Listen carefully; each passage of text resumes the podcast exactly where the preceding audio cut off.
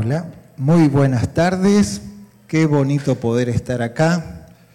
Usted a medida que me vaya escuchando va a descubrir que Argentina no es solo Santa Fe por Messi y que Argentina no es solo Buenos Aires por el pastor de Lutri, el pastor Alfredo Smith. Ellos hablan distinto. Es más, tal vez usted pueda salir por allí diciendo, no, ese no es argentino. Yo soy del norte de la Argentina. ¿sí? hay una provincia muy bonita, se llama Salta, de donde sale la verdadera empanada salteña. La salteña se llama salteña porque es de Salta. ¿sí? Soy de la provincia de donde el héroe es un gaucho. El gaucho, el general Martín Miguel de Güemes. Busque usted en el Google y va a ver que era un gaucho que luchaba por la independencia en el norte del país. ¿sí? Por eso es que hablo distinto. ¿Mm? Yo con Estercita estuvimos cuatro años en la Alianza de Breña, ahí conocimos un gran amigo, pastor, que hoy es pastor con ustedes.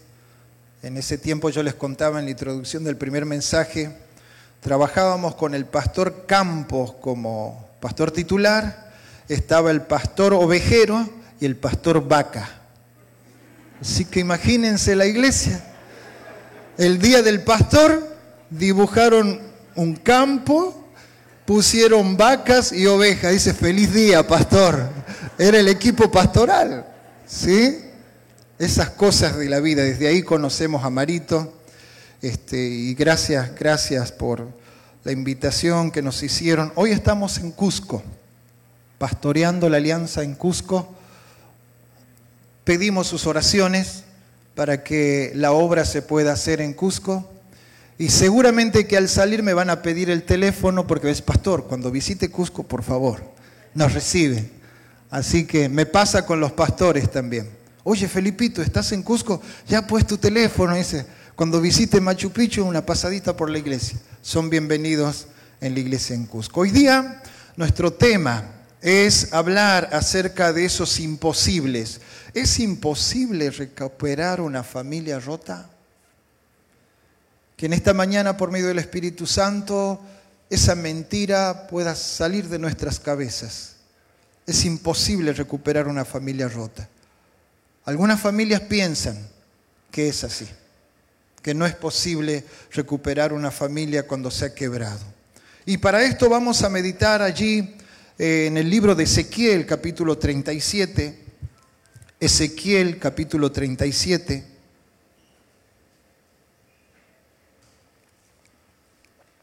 Y debemos entender que si bien esta visión que tiene Ezequiel es una profecía para el pueblo de Israel, Dios le promete al pueblo de Israel que lo iba a restaurar, es una promesa para el pueblo de Israel, que los iba a traer de los cuatro vientos, es una profecía de cómo él iba a restaurar el reino, incluso es una promesa que se extiende hasta la resurrección de los muertos.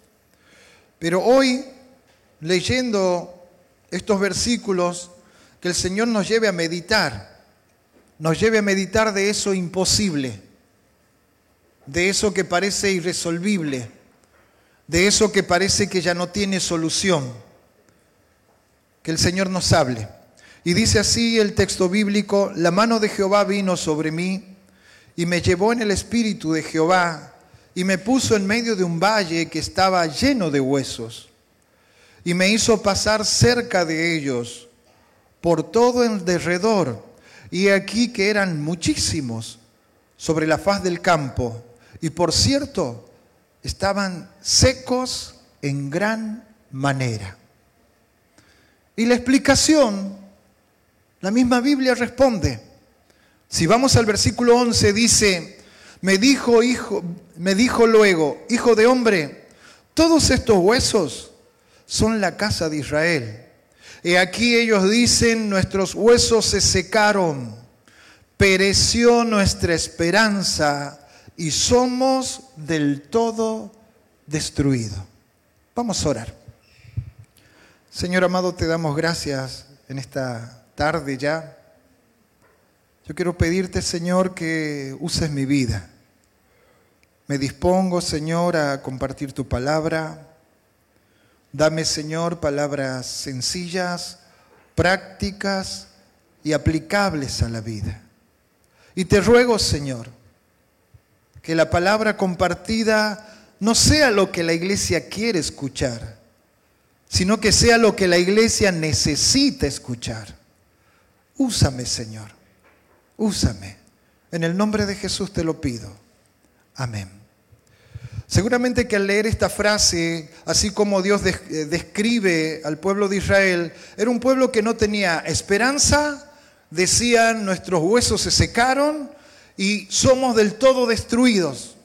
Era la realidad que le tocó vivir al pueblo de Israel. Así se veía. Y yo me ponía a pensar, meditar acerca de que hoy la sociedad está así. Hoy la sociedad está así. Es la situación de familias que están como en un valle de huesos secos. La familia, ese núcleo de la sociedad, está atravesando por ese valle de huesos secos. Y cuando uno habla de un valle, habla de una depresión, de una hondonada que a veces se torna oscura, que a veces se torna sin esperanza y que estamos viviendo todo el mundo. No es la excepción de Latinoamérica. Todo el mundo está viviendo y tratando de salir de ese valle que nos tocó atravesar. Un valle de muerte, un valle de pérdidas, un valle donde tuvimos que despedir personas que amamos, un valle donde se perdió economía, donde se perdió estabilidad, donde se perdió el, el contacto físico, donde se perdió el afecto. Díganme si no, adolescentes, ¿extrañaron a los amigos o no? Se la tuvieron que bancar ahí solito mirando tele y zapiñando y puro TikTok y pura red, ¿no? Y no podías ver a tu amigo. ¿Y cuántos fueron? Dos años. Hay chicos acá que entraron a la pandemia midiendo un metro veinte y terminaron la pandemia midiendo un metro cincuenta, sesenta, setenta. ¿No les pasó a la familia eso? Y no pudieron salir a comprar ropa, entonces pantalones parece el chavo. ¿Sí? Y bueno, le echamos la culpa a la pandemia. Eso pasó. Pero hay otras realidades también. Hay otras realidades que nos dejaron inmersos en duelos truncos. ¿Cómo es eso, pastor, de un duelo trunco? Todavía algunos lo están atravesando. No fue sencillo despedir a ese ser querido el cual no pudiste verlo y tener la seguridad de que era él el que estaba dentro de esa caja. Porque te prohibieron verlo. Nos prohibieron despedirnos, nos prohibieron abrazarnos, nos prohibieron llorar juntos. Y es un valle que hay algunos que están inmersos. Yo tuve la realidad en un fin de semana despedir, no recuerdan, cuatro familias, viernes, sábado, domingo, era salir de un cementerio, ir a otro. Allí en Argentina fue distinto, nosotros teníamos los pastores un permiso de circulación que nos habilitaba a consolar emocionalmente a la gente, pero no me olvido y no me voy a olvidar nunca de un entierro en particular,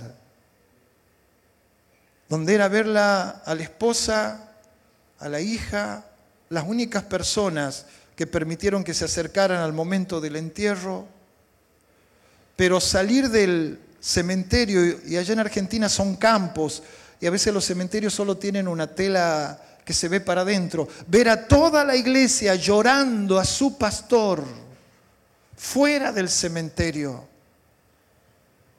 sin poder darle una despedida digna a su pastor y tener que salir a consolar a esa iglesia fuera del cementerio.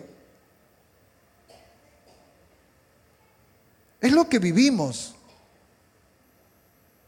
Es lo que todavía no logramos resolver algunos. Y estamos tal vez en ese valle de depresión en la cual el duelo no ha sido superado. Y yo les hablé el viernes Hay asuntos que no se van con el tiempo. Hay asuntos que hay que tratarlos. Y si es el duelo, no se va a ir solo con el tiempo. El tiempo no cura los duelos. Hay que hablarlo, hay que llorarlo, hay que sentirlo, hay que expresarlo, hay que hacer cosas. También está esa depresión del pesimismo, la falta de esperanza. Esta pandemia dejó una pospandemia de una enfermedad nociva que está hoy en que los gobiernos tuvieron que pensar en sus presupuestos, agregar un alto porcentaje de economía en la salud mental de la gente. Porque la pospandemia, estamos viviendo la pospandemia, es una pandemia de enfermedades emocionales, donde hay depresión, angustia, pánicos, fobias. En Argentina, en nuestra experiencia pastoral, a mí me, tocó atender a hombres llenos de pánico. Atender hombres que me llamaban por teléfono y me decían, Felipe, me muero. Y darle las instrucciones, sal del auto, respira profundo, retén el aire. Esas sensaciones de pánico, que la tierra se le hundía, que el temblor del cuerpo, que las palpitaciones, que el escalofrío, y esa sensación de muerte que quedó en la gente y que algunos no superan. Esa depresión, la ansiedad. Y es reflejado en desesperanza, falta de iniciativa, hasta pensamientos de muerte. El pueblo de Israel se sentía así. Era el ambiente, había un ambiente así donde se veían como huesos secos. ¿Y qué hace Dios con el profeta? Para hablarle al pueblo le muestra una visión. Y en esa visión él ve y dice, la mano del Señor vino sobre mí, me sacó en el espíritu y me puso en medio de un valle que estaba lleno de huesos. Y dice la descripción que esos huesos estaban muy secos. Y acá me llamó la atención ¿Por qué Dios va a hablar a un hombre y va a usar un elemento como los huesos? Y huesos secos, muchos en gran manera, en un valle dispersos. Y leyendo, descubrí que la ciencia nos enseña que el origen de las células, el origen de esa célula que da vida y que alimenta el cuerpo, está contenida en la médula ósea. La médula ósea roja que crea el tejido, dice la ciencia hematoyopédico, que forma las células de la sangre. Un hueso seco no puede generar vida porque la vida está en la sangre. Pero acá el Señor le muestra al profeta en esa visión ese valle de huesos secos. ¿Quién sabe hoy, en esta mañana, hay personas que llegaron a este lugar con este pensamiento? Ya no hay esperanza. Mi familia no tiene esperanza. ¿Sabe qué, pastor? Mi matrimonio ya no da más. Es más, hay otros que de acuerdo a su experiencia de familia de origen dicen, no, yo para tener una familia como de la que vengo no me caso nunca son los eternos solteros.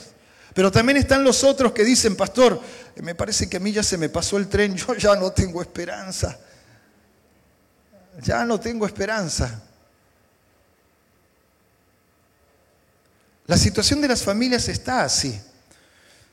Y si seguimos leyendo, dice que el Señor lo hace pasar cerca de, de esos huesos. Y el versículo 3 dice, y me dijo, hijo de hombre, ¿Vivirán estos huesos? ¿Vivirán estos huesos? Le pregunta el Señor al profeta.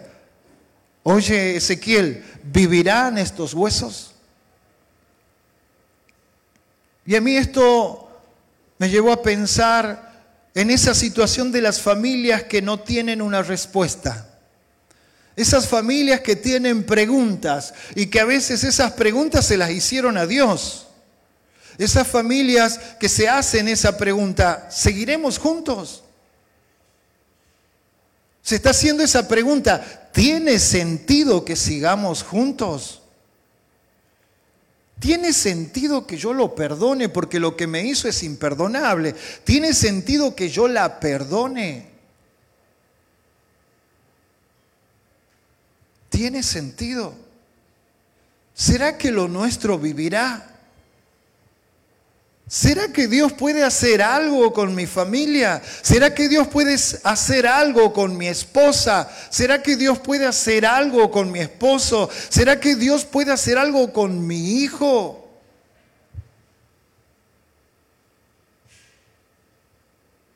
¿Será que mi hijo volverá a los caminos del Señor?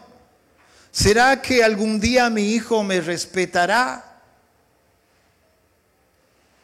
¿Será que algún día mi hijo cambiará? Para los papás de esa especie que está allí, esa especie muy particular, levanten la mano los adolescentes a ver. Todos, todos, todos, todos. Bueno, los papás de esos chicos, quiero decirles, si hay esperanza, es solo una etapa. Es solo una etapa, eso pasa. ¿Sí? ¿Sí? Es solo una etapa. Y quiero decirte a ti, adolescente, eso que estás viviendo, esa incomprensión, eso de que ni a tu cuerpo lo entiendes, porque pasa que no lo entiendes ni a tu cuerpo, que vas caminando y te tropiezas con tus propios pies y estás cambiando y te sale el granito en la frente justo en el lugar que tú no querías que te salga. Eso va a pasar. ¿Cuántos dicen amén? Eso. Amén, dicen los adolescentes. Es una etapa, va a pasar. Otros se preguntan, ¿será que yo voy a poder tener un hogar constituido? ¿Será que alguien me va a aceptar como soy? Porque me miro al espejo, me pego dos cachetadas y digo, qué feo que eres. ¿Quién te va a amar? Sí te van a amar. Si hay alguien que se va a enamorar de tu cara, de tu rostro, tienes que creerle a Dios. Y hay preguntas más delicadas. ¿Será que mi hijo va a dejar las drogas? ¿Será que mi hijo algún día va a soltar esa computadora donde está jugando constantemente al Dota y toda la lista de juegos? Si va a pasar, eso es una etapa.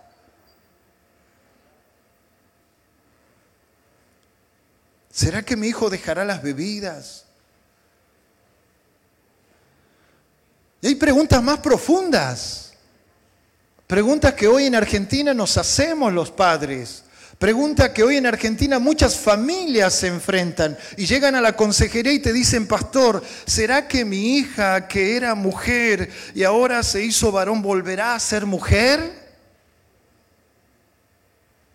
Pastor, ¿será, ¿será que mi hijo, que yo lo vi crecer varón, pero decidió cambiar su cuerpo, volverá a ser varón?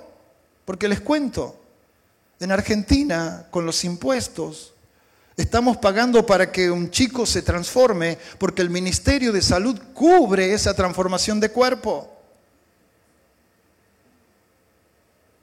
Cada argentino que paga sus impuestos está pagando para que más niños sean asesinados por medio del aborto. Esa es la realidad de mi país.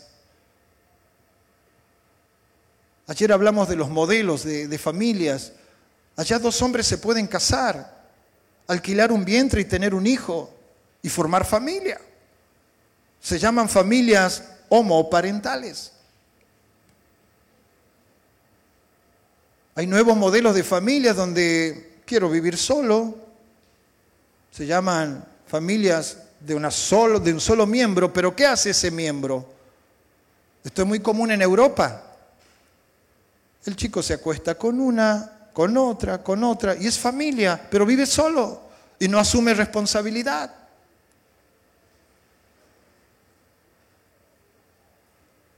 Si usted se hacía la pregunta, ¿por qué Argentina está tan mal? Ya le di la respuesta. Dios no puede bendecir un país donde se toman decisiones, donde la moral no es tenida en cuenta. Y tal vez hay otros que dicen, yo ya me divorcié, lo mío tiene vuelta. Yo ayer le enseñaba a la iglesia que el divorcio es como firmar un acta de defunción donde se le declara la muerte a un matrimonio.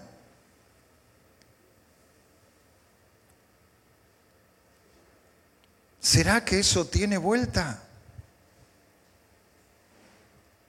Veamos qué nos sigue diciendo el texto.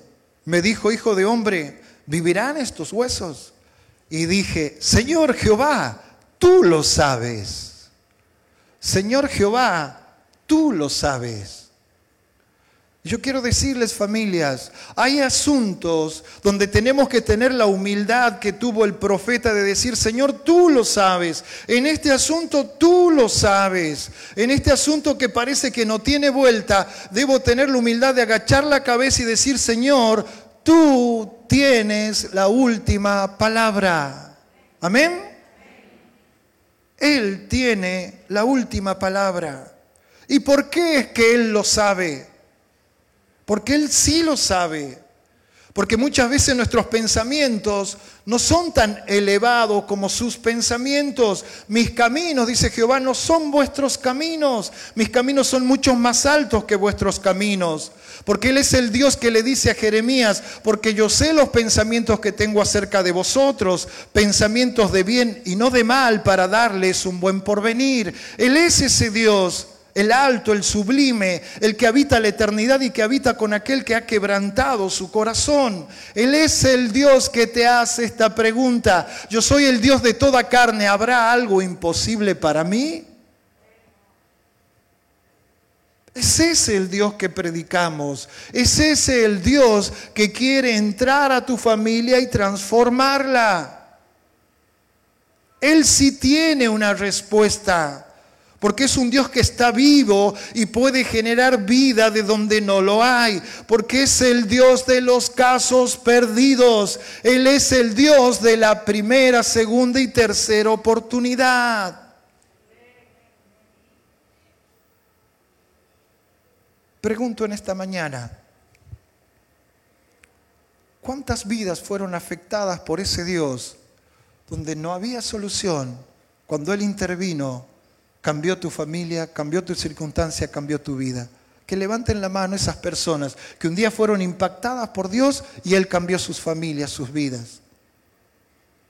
¿Quién les habla? Vengo de una familia donde había, donde había alcoholismo, adulterio, engaños, violencia. Y yo le creía a Dios que solo con Él yo podía tener una familia distinta. Él es ese Dios del cual estamos predicando. Dice Isaías 57, 18 al 20, he visto tus caminos, pero los sanaré, los guiaré, les daré consuelo a Él y a los con Él lloran. Otra versión dice a Él y a los enlutados. Solo Él puede consolar tu corazón de esa pérdida. Hay una forma y no es silenciándola, no es que el tiempo va a curar eso, no. Es llevando ese dolor, esa angustia, eso que perdiste a la cruz de Cristo, porque Él en la cruz nos entiende. Yo muchas veces he predicado esto cuando me toca oficiar tal vez un velorio, un entierro. Que Jesucristo en ese clamor de la cruz dijo, Elí, Elí, lama sabactaní.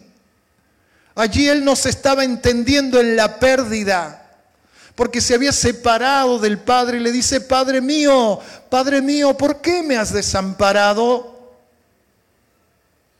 Y el Padre sí te entiende porque Él vivió esa separación. El único momento de la eternidad donde el Padre y el Hijo se separan es en la cruz. ¿Y sabes por qué se separó del Padre? Por amor a ti. Porque Él estaba cargando los pecados tuyos y míos en esa cruz y él entiende la separación y la muerte.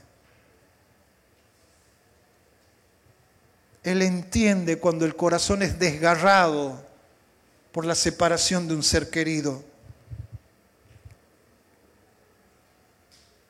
Es ese Dios que sana tus heridas, que te llena de favores y misericordias. ¿Y sabes por qué lo hace? Porque te ama y tiene expectativas.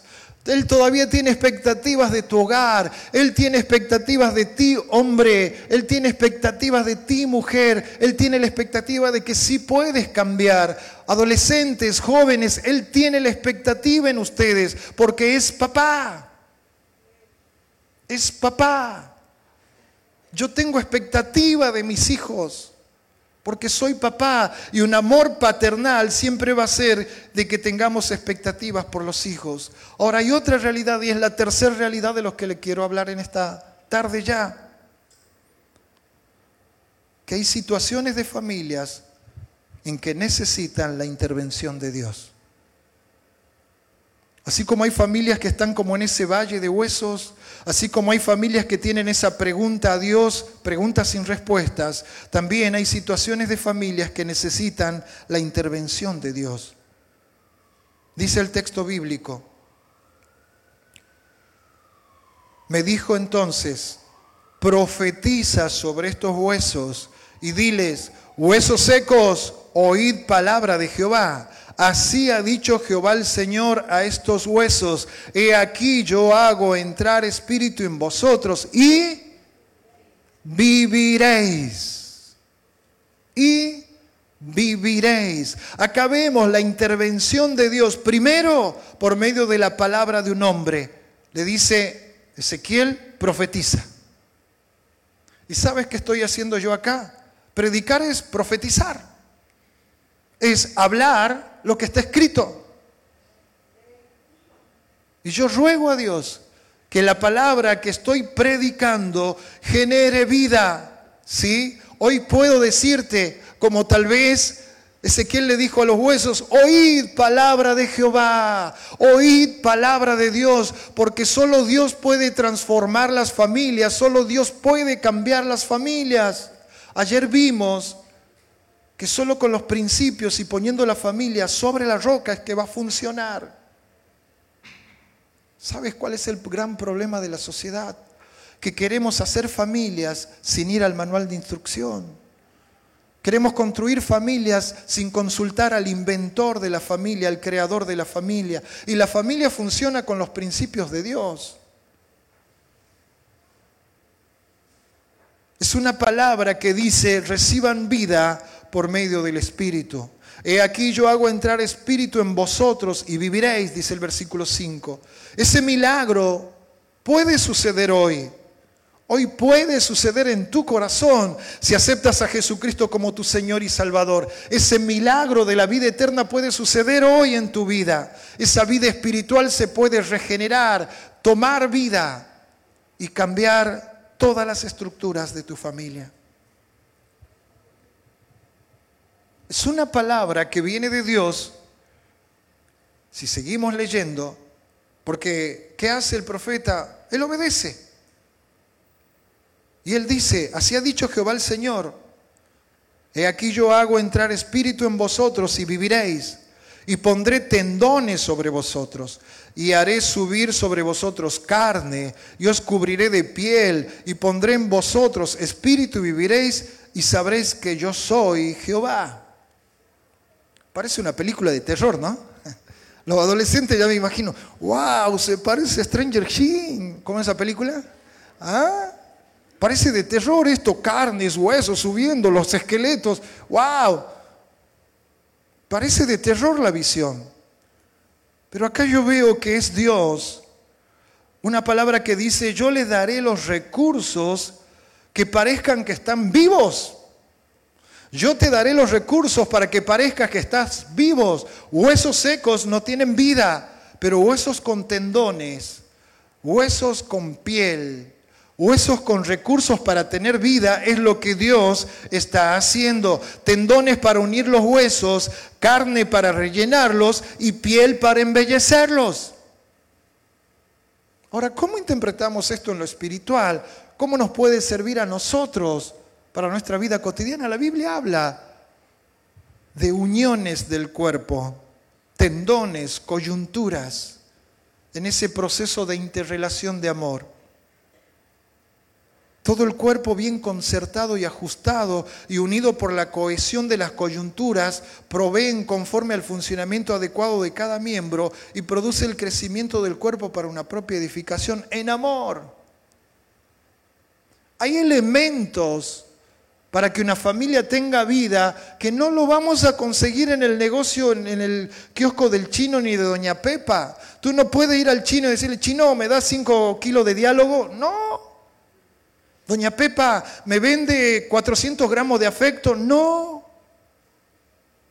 Son cosas intangibles, incomprables, que solo la encuentras si buscas a Dios. Él tiene los recursos para que tu familia deje de ser como esos huesos secos y tenga vida. Amados hermanos, amigos, usted que nos visita, quiero decirle una verdad. Es difícil construir un hogar, restaurar relaciones, o que una familia se restaure sin la intervención de Dios. Los recursos para que una familia funcione vienen de Dios y el amor es fundamental, donde el perdón es esa llave que abre y cierra afectos, la interrelación. Yo les enseñaba estos días perdonar o no perdonar, guardar rencor, ira y amargura. Es como beber veneno esperando que el otro se muera. Porque, porque, el perdón es como abrir un candado, es como abrir una cárcel, es como romper cadenas, es el perdón. Pero descubres que después que se abre esa cárcel, descubres que el que estaba dentro eras tú. Porque ese es el único efecto de la falta de perdón. Yo soy el esclavo.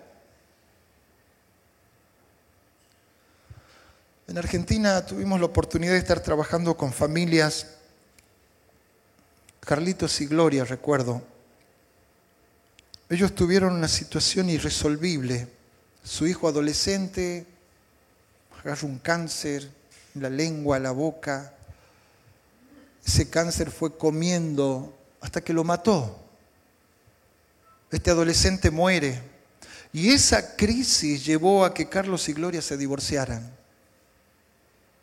Porque hay crisis y crisis. Hoy la excusa para el divorcio es muy liviana. No compatibilizo, no nos ponemos de me divorcio. Pero esa crisis llevó a este matrimonio al divorcio. Recuerdo que en ese proceso tratamos con él, tratamos con ella, y fue anecdótico, porque después esperaban que salga el divorcio para volverse a casar. Lo que Dios hace. Otro caso, recuerdo Hernán, Andrea, su esposa, divorciado, lo conocía él siendo ateo. Él llega al grupo de restauración de hombres siendo ateo, 15 años de divorcio. Y en ese proceso él conoce al Señor, acepta a Cristo, y en una crisis de su hija adolescente también. Intento de suicidio. En ese intento de suicidio la hija se salva por gracia de Dios. Claro, ante la emergencia no hay separación que valga, no hay divorcio que valga, es el hijo, hay que estar juntos. Se reúnen, tratan el tema de la hija. Y en ese encuentro, ¿qué ha sido de tu vida? Y él le cuenta, él, él todo emocionado, sí, conocí al Señor, ahora soy cristiano. Y para sorpresa de él, mira, yo también me estoy congregando. Fuimos los testigos de su nueva boda. Se volvieron a casar. Hoy sirven al Señor y adivinen en qué ministerio. Son los profesionales del ministerio de matrimonio. Están trabajando en un sector de la ciudad de Salta. Y nunca voy a olvidar la frase de un gran amigo también que trabaja con nosotros allá en Argentina, trabajó con nosotros, Daniel y Gaby. Ellos usaban una frase, Pastor, Dios resucitó mi matrimonio. Usted dirá, Pastor, pero ¿y qué hago con el mío? Porque yo me divorcié y allá hay una familia y yo ya tengo la otra. Resuelve el asunto de tu corazón allí. Cuando no hay vuelta, hay que resolver el asunto del corazón, de que no haya quedado rezago de rencor, de ira, de amargura, de resentimiento. Resuelve eso. Pastor, ¿y, qué hago? Yo siempre aconsejo, no te apresures a hacer los papeles, porque los papeles son los primeros impedimentos de la restauración de un hogar. ¿Qué te estoy diciendo? No seas rápido en firmar. ¿Qué te parece si tal vez le dices, Señor, tú lo sabes? Interviene tú. Interviene tú en ese asunto que parece irresolvible. Interviene tú con mi hijo, con mi esposo, con mi esposa. Cuando se dan estos procesos, ocurre lo que sucede en la historia que estamos leyendo. Dice, profeticé pues como me fue mandado, y hubo un ruido mientras yo profetizaba, y aquí un temblor, y los huesos se juntaron cada hueso con su hueso, y miré y aquí tendones sobre ellos, la carne subía, la piel cubrió por encima de ellos, pero no había en ellos espíritu. Y me dijo, profetiza al espíritu, profetiza hijo de hombre, y di al espíritu, así ha dicho Jehová el Señor Espíritu, vende los cuatro vientos y sopla sobre estos muertos y vivirán. Y profeticé como me había mandado y entró espíritu en ellos, vivieron y estuvieron sobre sus pies un ejército grande en extremo. Acá podemos aprender también que a veces en esa intervención de Dios va a generar un efecto en el entorno. Cuando tú vayas, estás separado, por ejemplo. Ha pasado, estás separado y vas y le dices a tus hijos adolescentes, he pensado volver con el papá, he pensado volver con la mamá. ¿Y qué hacen los hijos? No, papá, no, mamá, ve tú con esa idea, lo que hace ruido. En la restauración de un hogar debe haber temblores. ¿Y en qué sentido los temblores? Porque tienes que cambiar las bases. Yo siempre aconsejo a las parejas, antes de retornar después de una separación, mejor tomemos un tiempo para reestructurar las bases. No puedes volver a restaurar tu familia con las mismas bases que venías. Y ahí es donde es importante incluir a Dios. Si Jehová no edifica la casa, en vano trabaja el que la edifica. Debes hacer un cambio de bases, un cambio de principios, un cambio de estilo de vida. Y ahí está Dios para ayudarte. Y dice el relato bíblico que cada hueso se unió con su hueso. Dios en algunos casos permite que esa costilla que perdí en algún momento vuelva a su lugar. Son esas restauraciones milagrosas como la que les conté. En otros casos no. Y acá viene la esperanza para los solteros. ¿Sí? ¿Se acuerdan cuando Adán entró en sueño profundo? ¿Cuántos están en sueño profundo eh, acá en los solteros? Más de 30, más de 40 y siguen el sueño profundo, ¿no? ¿Y cuándo voy a despertar, Señor? Pero puede ocurrir que te despiertes y digas, wow, hueso de mis huesos. Porque eso dijo Adán. No era la mona, no era la jirafa, no era la elefanta, era, wow, hueso de mis huesos, varona, ¿dónde estabas? Así ocurre con el amor. Así que quiero darte esperanza, tú que eres soltero y que parece que el tren ya pasó, puede estar por allí tu costilla. ¿Sí? Solo despierta en la comunión con Dios, porque si no vas a andar agarrando hueso extraño. Y eso no es saludable. Eso no es saludable que vayas a buscar huesos en otro lugar. Dios ordena cada hueso con su hueso. Pero también esa intervención de Dios genera un efecto para la eternidad. Dice versículo 12, profetiza y diles, así ha dicho Jehová el Señor He aquí yo abro vuestros sepulcros, pueblo mío, y os haré subir de vuestras sepulturas, y os traeré a la tierra de Israel, y sabréis que yo soy Jehová cuando abra vuestros sepulcros, y os saque de vuestras sepulturas, pueblo mío, y pondré mi espíritu en vosotros, y viviréis, y os haré reposar sobre vuestra tierra, y sabréis que yo Jehová hablé y lo hice, dice Jehová. Acá hay una profecía que habla de la resurrección, que nos trae promesa para la eternidad. Esto nos recuerda que las promesas del obrar de Dios trascienden la eternidad. Aún para la eternidad tenemos la promesa de tener vida eterna, donde el dolor, la enfermedad, la tristeza ya no tendrán lugar. Pero la pregunta es, ¿tú crees? Y tal vez usted me responderá, como dijo el profeta, ah, Dios sabe. Pero tú crees. Porque hoy puede ser el día que tú puedas cambiar el destino de tu eternidad. Amados hermanos, la vida en familia es solo aquí en la tierra, por eso hay que aprovecharla y vivirla bien. Cuando un día atravesemos la muerte y estemos para la eternidad, este tipo de relaciones no va a haber. Va a haber un padre, va a estar el hermano mayor, Jesucristo, y todos seremos hermanos, bajo la línea de la gracia. Pero la pregunta es, usted, amigo, amiga que nos visita, ¿tiene esa seguridad de que esta promesa de vida eterna también es para usted? Él quiere sacarte de ese valle de depresión, de desesperanza. Él quiere traer respuestas a esas preguntas que tienes sin respuesta.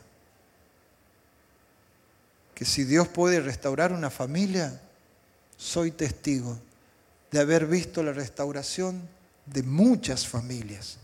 Dios sí puede restaurar. Dios sí puede traer vida donde se pensó que el amor había muerto. Dios sí puede traer vida en los sueños, casi muertos. Allí, allí Dios hace ese milagro. Dios puede traer vida en esa experiencia de nacer de nuevo y traer vida allí donde el espíritu está muerto. Y Él lo puede hacer hoy, si solo crees que Jesucristo murió por ti para perdonar tus pecados y darte vida eterna. Vamos a orar. Y en esa oración yo quiero dirigirme tal vez a los amigos que nos visitan y decirte, como dije en estos días, Dios puso eternidad en tu corazón. Pero hay una gran realidad. La eternidad se la decide en vida. La paradoja de la vida es que en esta corta vida decidimos la vida eterna. Y por eso vino a morir Jesús por ti. Si en esta mañana Dios habló a tu corazón, entiendes que Él es el que puede generar, producir el cambio en tu familia, ora conmigo. Usted que nos visita, dígale así al Señor. Señor, gracias porque comprendo algo en este día, que para mi caso puede tener solución si solo tú intervienes. Pero quiero empezar por lo esencial. Cámbiame a mí, Señor. Hoy escuché que puedo traer mi dolor, mi problema a tu cruz. Y reconozco, Señor, que mi más grande problema es que soy pecador. Soy pecadora. Ese es mi más grande problema. Es con lo que más lucho. Escuché que tú en esa cruz lo cargaste. Que cargaste mi dolor, mi pecado. Lo pongo delante de ti, Señor.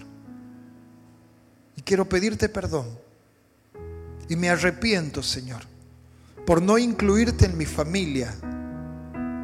Me arrepiento, Señor, por no seguir tus instrucciones. Me arrepiento, Señor, de haber estado lejos.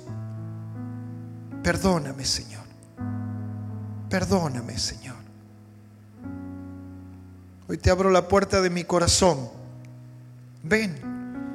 Ven así como esos huesos secos tomaron vida, ven a mí y genera vida. Porque te soy sincero, te soy sincera, Señor. Estoy muerto en vida. Estoy muerta en vida. Espíritu Santo, produce tú esa vida sobrenatural.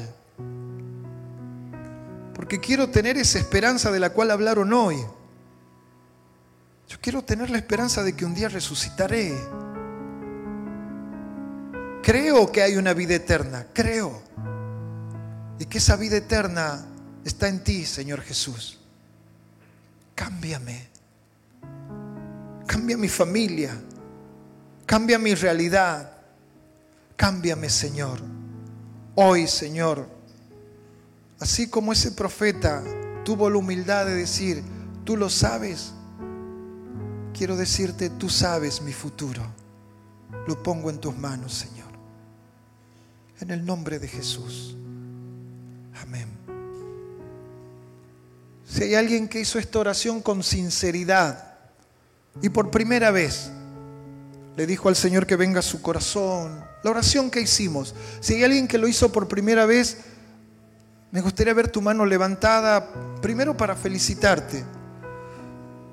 Yo el día que tomé esta decisión lo hice a la etapa de los adolescentes y no me arrepiento. Es la mejor decisión que hice en mi vida. ¿Habrá alguien que me lo pueda indicar con su mano que hizo esta oración? Dios la bendiga. Dios la bendiga realmente. Por acá, por esta fila, habrá alguien que hizo esta oración. Acá en este sector, que lo indique con la mano levantada. Por allá, si hay alguien que hizo esta decisión así sincera, allá entre los hados, en el grupo grande por allá, habrá alguien que oró por primera vez esta oración. Porque quiero decirle lo que dice la Biblia. El que tiene al Hijo tiene la vida. Usted tiene esperanza de vida eterna. Y crea, crea. Y si hay alguien más que tal vez no, no se anima a levantar la mano, después pregúntale a quién te invitó. Esa persona que te invitó, pregúntale, oye, yo hice esa oración, ¿cómo sigue esto? Que te sabrá indicar, te sabrá decir. Pero también quiero orar por la iglesia quiero preguntarte, ¿sigues en el valle? ¿Sigues en ese valle oscuro de desesperanza? ¿Sigues luchando con aceptar esa pérdida? Él dice que sanará a los enlutados. ¿Te sigue ganando el temor? ¿Luchas con fobias? ¿La ansiedad? ¿No estás pudiendo dormir? que tienes que tomar pastillas. Él quiere sanarte. A pesar que vienes a la iglesia, te das cuenta que tu matrimonio va de mal a peor, porque el tiempo no lo cura todo. Tienes que tomar decisiones.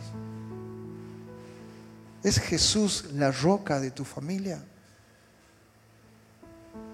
Si Dios habló tu corazón, yo quiero pedirte, los que son de la iglesia, que si necesitas que Dios sane, restaure, genere vida, te pongas de pie. Porque quiero orar, quiero orar por ti. Si Dios estuvo hablando allí en tu corazón en un asunto específico, que te pongas de pie. Vamos a orar, cerrando los ojos todos. Y allí tú en tu sinceridad con Dios, si Dios tiene que consolar, sanar, restaurar, traer vida en algunas áreas, ponte de pie. Señor, mira, son tus hijos. Porque son tus hijos. Un día te dijeron, Señor, ven a mi corazón. Pero sinceramente Dios, la vida nos golpeó. Fuimos golpeados. Y hay asuntos que están allí, que no los hemos tratado. Queremos hacer como el profeta y decirte, Señor, tú lo sabes. Tú tienes la última palabra con mi hijo, con mi esposo, con mi esposa. Tú tienes la última palabra, Señor, en este asunto que yo no puedo. Por eso quiero pedir tu intervención. Y Espíritu Santo, allí en el adolescente, en el joven, en ese joven adulto que está solo, en esa mamá que tuvo que asumir el hogar sola, en ese papá que asume el hogar solo, en ese matrimonio que parece que ya están en la cuerda floja. Interviene tú, Espíritu Santo. Interviene tú y haz la obra tú. Fortalece las manos que están debilitadas. Fortalece, Señor, esas rodillas endebles y que tú traigas vigor, Señor, allí en el hombre, en la mujer interior, obrando de tal manera que tu palabra haya hecho el efecto, Señor, para la cual fue enviada y que traigas vida y un renuevo, Señor, en los hogares. Te lo pido, Padre, en el nombre de Jesús.